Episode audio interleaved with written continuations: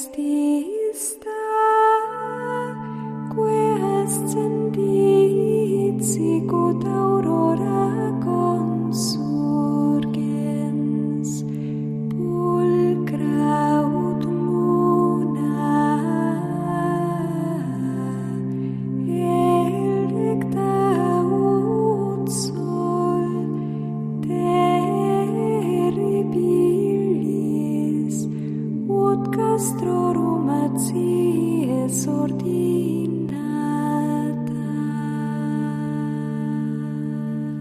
Comienza Sor Ángela María, Madre y Maestra, dirigido por el Padre Sebastián Moreno.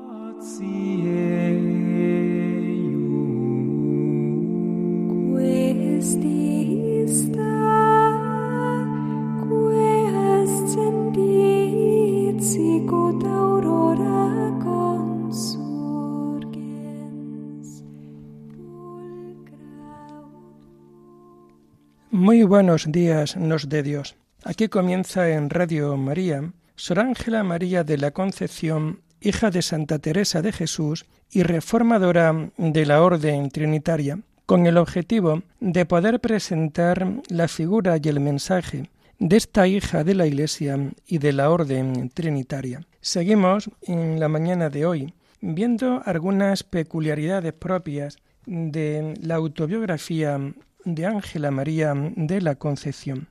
A partir del folio 253, en el cuadernillo séptimo, el manuscrito es un diario dirigido al padre Olivera. Ella relata sus experiencias místicas, escrúpulos, estados de ánimo, sus ocupaciones conventuales y también sus dolores y estado de salud. Hay en ella un sobreesfuerzo a la hora de escribir, pues lo hace por mandato de los confesores, cosa muy distinta de los tratados y trabajos doctrinales dedicados a su propia comunidad. Ángela María vivió en constante comunicación divina. Ella buscaba estar cerca de Dios y ella escribe esta vivencia y arrobamientos, estado que a veces se prolonga casi todo el día. Casi todo el día me ha durado un decaimiento, que no tengo aliento para nada y si no fuera porque parece me está Su Majestad alentando. Estas vivencias tenían lugar después de comulgar. Hija, de este beneficio gozan todas las almas que en gracia me reciben, y aquello que viste ayer es como duermen y descansan en mis brazos las que mueren a todas las cosas y se entregan del todo a mí.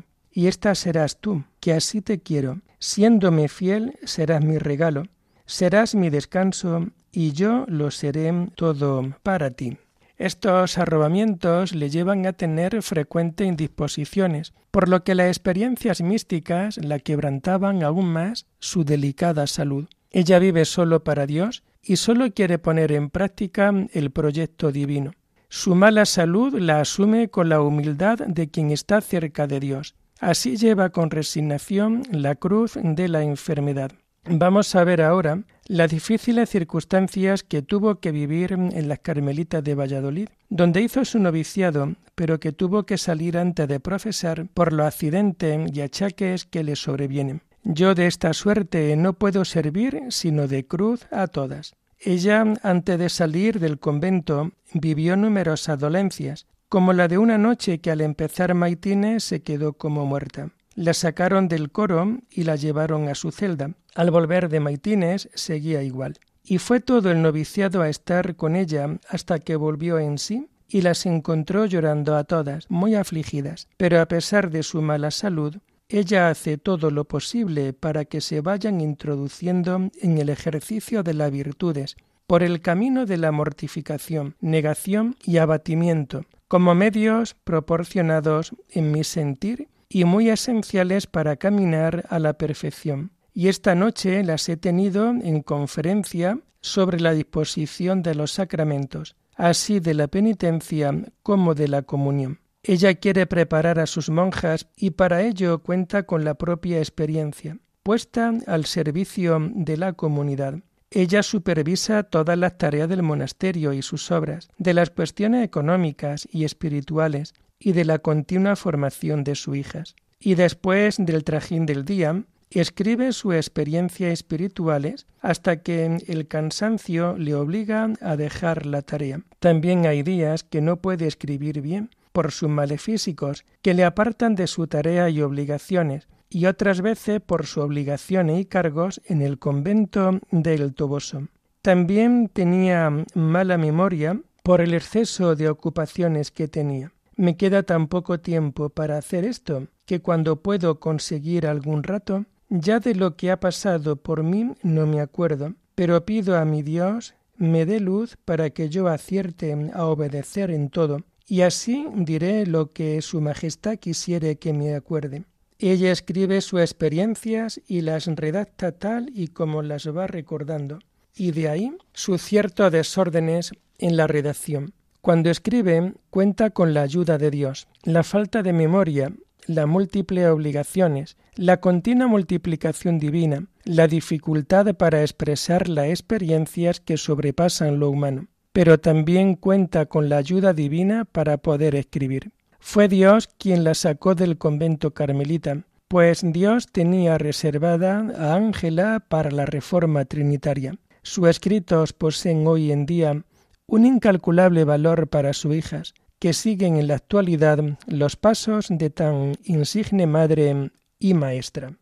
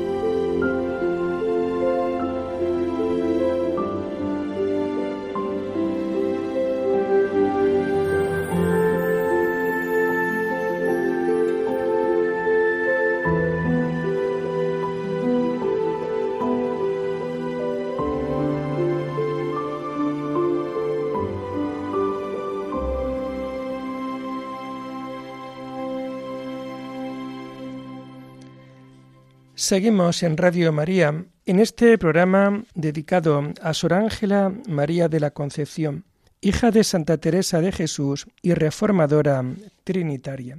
Nos introducimos ahora en esta segunda parte del programa, en donde vamos a seguir conociendo y comentando algunos relatos que nos deja dentro de sus escritos. Así, en el libro de la autobiografía, nos comenta Ángela María de la Concepción.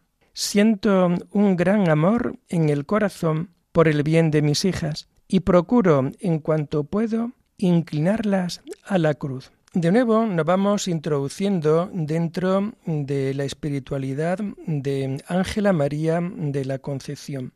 Y como madre, aquí la vemos, sobre todo, cuando en este pequeño párrafo que acabamos de leer nos comenta que siente un gran amor en el corazón por el bien de sus hijas. Quiere siempre el bien de cada una. Pero fijaros, hay un refrán que muchas veces no acabamos de entender y de comprender dentro de nuestro refrán popular que nos dice que aquel que bien te quiere te hará llorar. No son las lágrimas de fastidiar a una persona, todo lo contrario, pero sí en esta vida tenemos muchas veces que saber acoger la cruz que nos toca, y esto no es fácil para muchas personas. Por ello, hoy Ángela María nos dice, y procuro, en cuanto que puedo, inclinarlas a la cruz. Se trata de un inclinarse a la cruz. No se trata de un inclinarse a lo que más le gusta, sino a lo que menos le gusta. No a lo que más pompas tiene, sino a lo menos desagradable. No aquello en donde te puedan hacer aplausos la gente,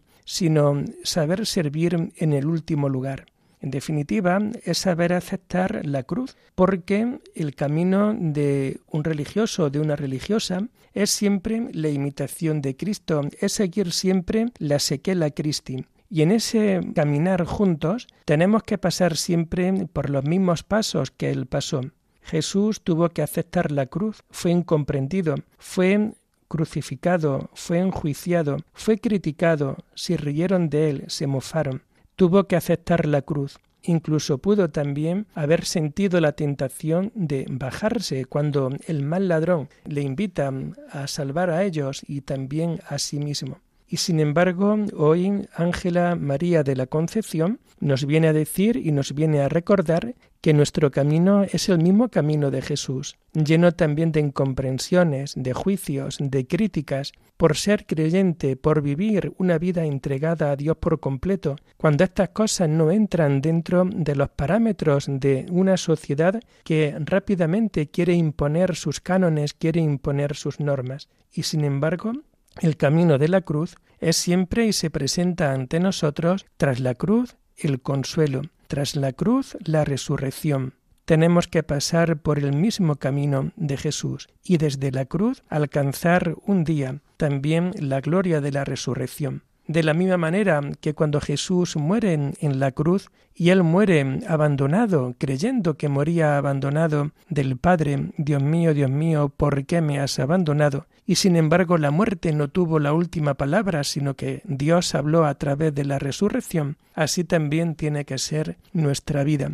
la vida de la contemplativa, la vida de la religiosa trinitaria. Por tanto, desde el amor, inclinarse a la cruz, pero una cruz gloriosa, una cruz que nos hace unirnos tanto, configurarnos tanto con Cristo, que podamos vivir plenamente a la luz del Señor en la resurrección. También en el libro de la autobiografía nos dice Ángela María de la Concepción, el amor no es gozar sin penar y obrar por el amado, que este es el verdadero amor. En otro programa ya os comentaba aquella letrilla que las monjas carmelitas le cantan a Juan de la Cruz cuando él va destino del Calvario. En esta vida quien no sabe de penas no sabe de amores, porque penas es el traje de los amadores. Y de nuevo nos damos cuenta cómo muchas veces en nosotros podemos caer en el error tan mundano que nos podemos encontrar dentro de nuestra vida. Hoy Ángela nos dice, el amor no es gozar sin penar y obrar por el amado. Por tanto, el amor no es gozar sin penar y obrar. Es decir, el amor auténtico donde realmente se ve es precisamente en lo que uno hace por el amado y precisamente también lo que uno es capaz también de sufrir por el amado. No es el sufrimiento sin sentido, no es un sufrimiento que te hace pasarlo mal, todo lo contrario, es precisamente el sufrimiento de poder hacer las cosas en la perspectiva de Dios. El sufrimiento viene siempre de la mano de la vida de cualquier persona. No conocemos, yo no conozco a ninguna persona que en esta vida no sufra, pero fijaros, cuando uno sufre por el otro, cuando el dolor del otro tú también lo vives como si fuera tuyo en primera persona, cuando tu obrar precisamente te hace estar siempre al lado, aunque cueste también sufrimiento, ahí vemos la autenticidad siempre del amor. Por tanto, el amor no es gozar sin penar y obrar por el amado, que éste es el verdadero amor. Gozar y poder penar y obrar precisamente por la persona a quien nosotros amamos. Nos comenta también Ángela María de la Concepción en el libro de la autobiografía. Todo es deseo de amar y de que todo el mundo ame y conozca a mi Dios. Y harto tengo de no dar voces como loca, porque no amamos a Dios. De nuevo, vemos el gran amor que Ángela María siente por Dios, siente por el misterio trinitario, vemos como Ángela María en todo siempre se quiere volcar en ese amor tan profundo, en ese amor tan real. Todo es deseo de amar dentro de su vida. Está locamente enamorada de Dios y quiere en todo servirle, quiere en todo amarle. Todo es deseo de amar y de que todo el mundo ame y conozca a mi Dios. Es también el gran deseo de todos aquellos que vivimos dentro de nuestra vida la fe de una manera mucho más profunda, de una manera siempre mucho más vivencial y experiencial. Porque somos felices, porque ella se siente feliz, porque ella sabe que el amor a Dios es lo único que le puede colmar su anhelo infinito de amor, su gran deseo de amor, por esta perspectiva, en esta realidad, ella nos lo viene también a recordar, que todo el mundo ame y conozca a mi Dios. Qué gran emblema y qué gran insignia sería esta para cada uno de nosotros desde Radio María, el poder hacer llegar a todos esta noticia, que todos nuestros amigos, que todas nuestras amistades, el Señor nos dé a cada uno de nosotros esa capacidad, esa experiencia de vida, para que con nuestro testimonio, con nuestro obrar, con nuestro proceder en la vida concreta y diaria de cada día, todos también puedan amar a nuestro Dios. También nos comenta Ángela María dentro del libro de la autobiografía. Su divina majestad nos guarde a todos en su santo amor para que le sirvamos. Y si no, ya le digo que una de dos, o morir o servir. De nuevo, ese amor real, ese amor palpable, ese amor que lo vive por todos los lados dentro de su propia vida. Su divina majestad nos guarde a todos en su santo amor. Y es que realmente cuando nosotros nos acercamos en clave de amor al misterio divino, al misterio trinitario, realmente vamos a vivir siempre bajo ese amparo, vamos a vivir siempre bajo esa protección continua real de Dios dentro de nuestra vida. El amor hace que nosotros sintamos a las personas que amamos siempre mucho más cercanas. El amor a Dios hace que también nosotros podamos experimentar a Dios dentro de nuestra vida como muy cercano. Muchas veces nos puede ocurrir que podemos ver la lejanía de Dios o que no notamos, no sentimos a Dios cerca de nosotros. Preguntémonos si realmente somos nosotros los que nos hemos ido alejando poco a poco en nuestro vivir, los que nos hemos descuidado en nuestro caminar cristiano, en nuestro vivir creyente hacia los demás. Por ello, hoy Ángela María de la Concepción también nos dice que él nos guarde a todos en su santo amor para que le sirvamos, y si no, ya le digo que una de dos, o morir o servir. Cuando nosotros realmente tenemos esa experiencia del amor de Dios dentro de nuestra vida, lo que queremos es siempre poder servirle. Lo que queremos es siempre poder vivir en esta clave, en esta perspectiva de servicio. Morir o servir. Ante la falta del amor de Dios, siempre mejor morir pero siendo y teniendo realmente a Dios dentro de nuestra vida, que lo podamos servir, que lo podamos dar a conocer, que lo podamos dar en conocimiento a tantas personas que necesitan escuchar de la salvación de Dios dentro de su vida. También en la autobiografía nos comenta Ángela María lo siguiente, Oh amor, amor de mi Dios, Qué caridad tan encendida arde en tu pecho, pues llega a abrasar el mío tan helado. Y realmente esto puede ocurrir también dentro de nuestras propias vidas. Cuando nosotros vemos el símbolo del Sagrado Corazón de Jesús, siempre viene también simbolizado el corazón juntamente con una llama de fuego. El corazón de Jesús es una llama de fuego ardiente. Es siempre y está siempre en ardiente caridad, encendida, arde realmente en el pecho de Jesús. Por ello, oh amor de mi Dios, qué caridad tan encendida arde en tu pecho. Dios es amor, Dios es caridad, y esa caridad, ese amor, esa esencia de Dios dentro de nuestra vida realmente está ahí pues llega esa caridad a abrasar el mío tan helado. Cuando muchas veces nosotros tenemos esa lucha interior, esa lucha, como diría también San Pablo, cuando aquello que nosotros queremos hacer, el bien, el servir a los demás, cuando aquello que queremos hacer no lo hacemos, y sin embargo aquello que no queremos hacer es lo que muchas veces hacemos, cayendo nosotros mismos en la gran contradicción y dándonos cuenta de que somos débiles, de que somos pecadores. Por ello, ante muchas veces nuestra falta de coherencia, ante muchas veces nuestra falta vida de servicio, en nuestra falta en nuestra vida de amor y de caridad, hoy nos encontramos también ante esta realidad.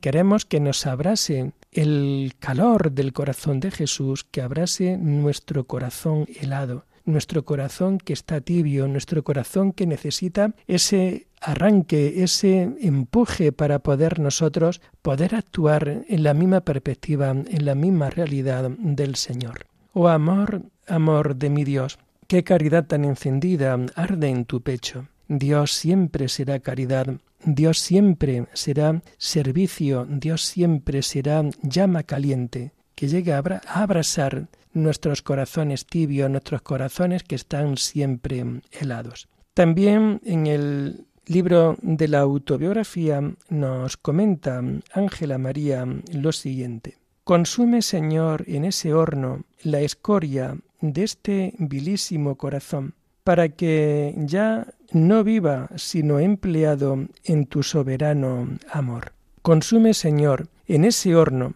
la escoria de este vilísimo corazón. Es la gran prueba que también nosotros pues tenemos que saber experimentar y vivir dentro de nuestra vida. Es como cuando el oro es puesto bajo el fuego y va a quedar o se va a eliminar todo aquello que no es de oro y sin embargo se va a mantener la parte buena, la parte positiva. Bueno, pues aquí estamos ante lo mismo. Consume, Señor, en ese horno del amor, en ese horno de caridad, la escoria de este vilísimo corazón. La caridad hará que de nosotros deje el pecado. La caridad, el fuego de Dios, hará que nosotros dejemos de tener un corazón malo, un corazón corrompido. La caridad de Dios hará posible el que nosotros podamos experimentar continuamente y expresar el amor de Dios a los demás. Por tanto, que se consuma en el horno de la caridad lo que hay de escoria en nuestro vilísimo corazón,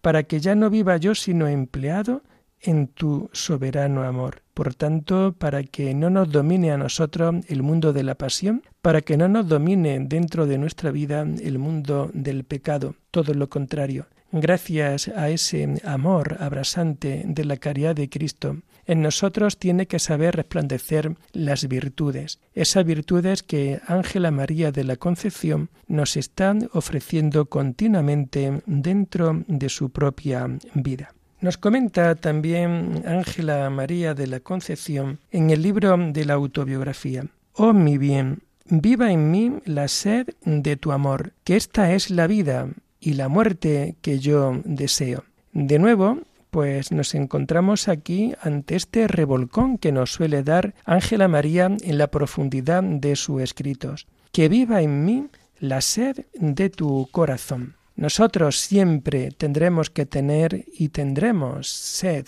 real del amor de Dios dentro de nuestra vida. Aquel grito de Jesús en la cruz, tengo sed, hoy también nosotros también lo podemos experimentar también. Nosotros tenemos sed de amor, tenemos sed del amor de Dios. Él se presenta ante nosotros como ese agua viva, esa fuente que emana y corre. Bueno, pues en esta mañana nosotros también tenemos sed de amor de Dios. Esta es la vida. En la medida en que nosotros acudimos a la fuente a por agua, podemos saciar nuestra sed. Por ello, esta es la vida. El amor de Dios es siempre la vida y la muerte que yo también deseo. La muerte que desea cualquier enamorado es saber poder morir de amor morir de amor, vivir por el amor a Dios, pero también expresar la muerte del amor de Dios dentro de nuestra vida. Y la última cita que nosotros vamos a comentar en esta mañana también la vamos a tomar del libro de la autobiografía. Es en forma de pregunta. ¿Cómo pudiera yo vivir si no fuera porque aquí se puede amar y dar gusto al amado? Y es que realmente este es el gran salto que tenemos que saber experimentar cualquier contemplativo. La vida contemplativa, la vida de un creyente, viene de la mano también de la muerte.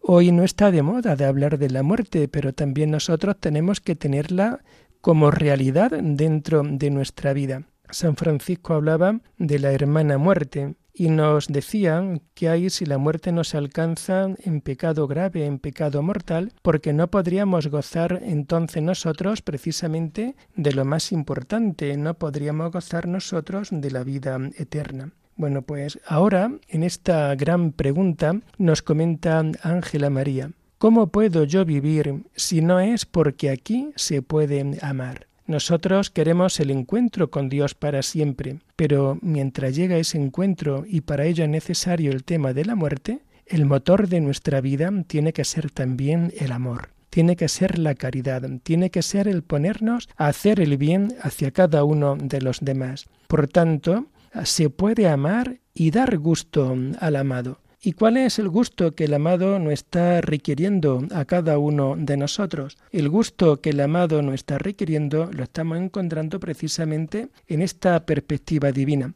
Lo encontramos en que realmente nosotros tenemos y vamos a, a, ser felices en tanto y en cuanto podamos alcanzar continuamente la voluntad del amado dar gusto al amado, hacer y actuar conforme a su voluntad, dar gusto al amado viviendo siempre conforme a lo que Él quiere que vivamos dentro de nuestra vida.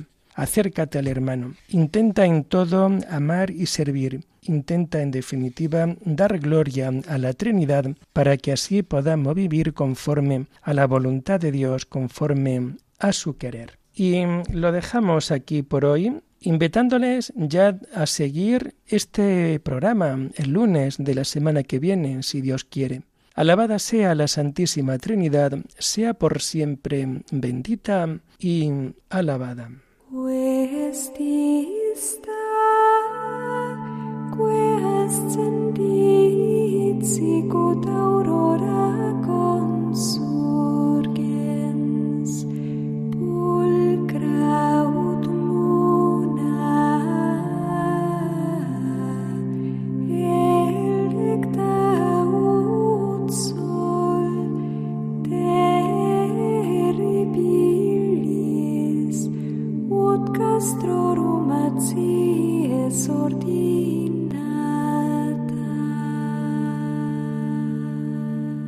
Han escuchado en Radio María Sor Ángela María, Madre y Maestra, con el Padre Sebastián Moreno.